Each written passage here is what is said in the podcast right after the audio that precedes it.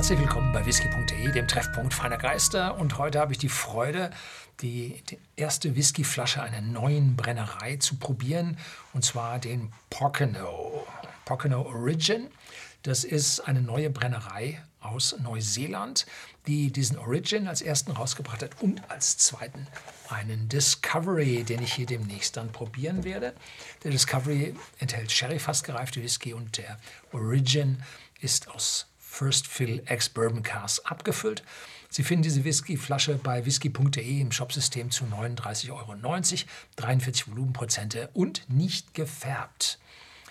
Die Pocono Distillery liegt auf der Nordinsel Neuseelands und zwar so eine Dreiviertelstunde mit dem Auto südlich vom Auckland am Hang oder am Fuß der vulkanischen Berge, die ja das Zentrum der Nordinsel bilden. Dort reichlich Wasser, äh, geschützte Täler, also das, was man für eine Brennerei so sucht.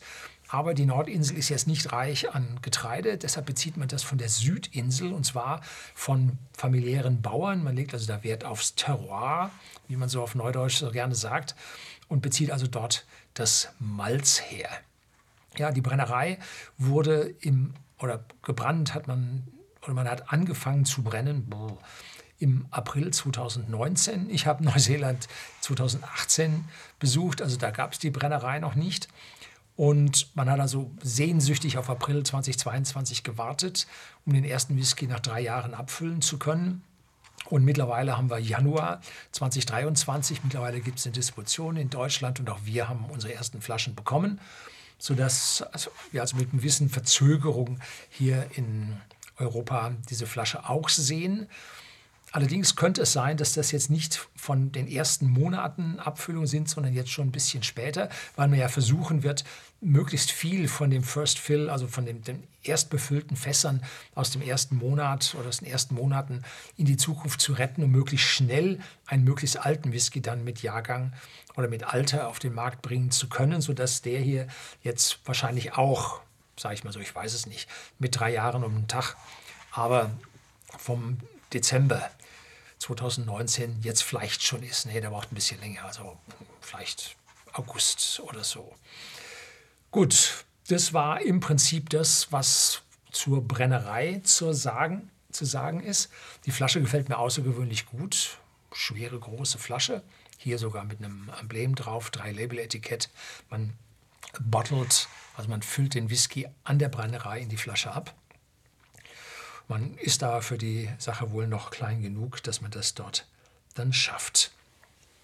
So, besonders ist mir aufgefallen beim Öffnen der Flasche, fruchtig, dass der einen echten Korken hat. Neuseeland ist dafür berühmt, dass alle seine Weinflaschen einen Schraubverschluss haben. Und eine Marketingfrau, die ich in Neuseeland kennengelernt habe, hat mir da erzählt, ähm, das hat einen Grund, weil so an der anderen Seite der Erde bekamen also nicht unbedingt die besten Korken, um jetzt mal vorsichtig zu sagen, äh, aus der alten Welt geliefert, sodass die also relativ oft frustriert waren und dann gesagt haben, okay, dann machen wir Schraubverschlüsse. Ne? Und kein anderer, also da machen alle mit und dass man jetzt mit dem Whisky anfängt und es ist ein, ein Spitzenkorken, was ich hier sehe. Ne?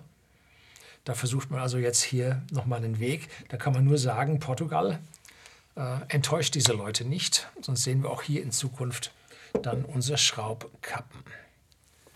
Die Neuseeländer sind da ziemlich geradeaus. So, jetzt riechen wir mal. Jo.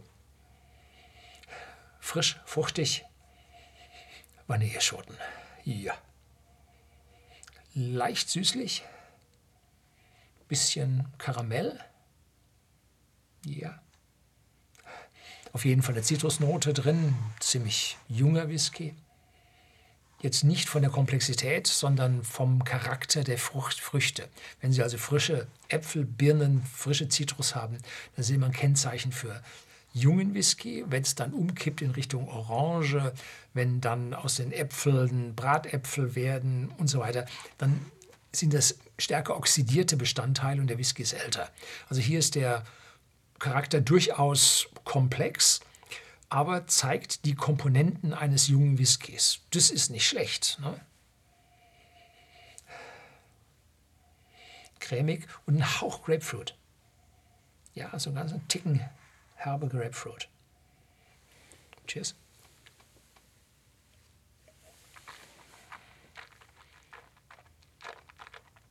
Mhm. Wieder diese leicht süßliche Komponente. Mm. Und dann kommt schon Eiche hinterher. Was haben die denn die für Fässer genommen? Joe, für den dreijährigen Whisky ist das dann doch schon erstaunlich. Sogar mit einer leichten, einer leichten Kaffeenote, einer leicht bitteren Kaffeenote im Abgang, wie es langgereiften Whiskys zu eigen ist. Jo, wie haben sie das gemacht? Also Fassauswahl ist an dieser Stelle schon besonders. Wenn man anfängt mit der Brennerei, hat man ja die Chance, First Fill Fässer zu nehmen. Wenn man dann läuft und man kriegt diese Fässer, die jetzt einmal, zweimal benutzt sind, die schmeißt man ja nicht gerne weg. Da ist ja noch so viel drin. Ne? Und dann kommt man zu den, äh, ja, zu den Refill-Fässern, dann kommt man zum Finishing und so weiter. Ähm, an der Stelle ist dann die Verlockung groß, Geld zu sparen. Aber wenn man anfängt und sowieso frische Fässer kauft, nimmt man die und dann ist auch der, das erste Ergebnis halt besonders gut. Gefällt mir gut.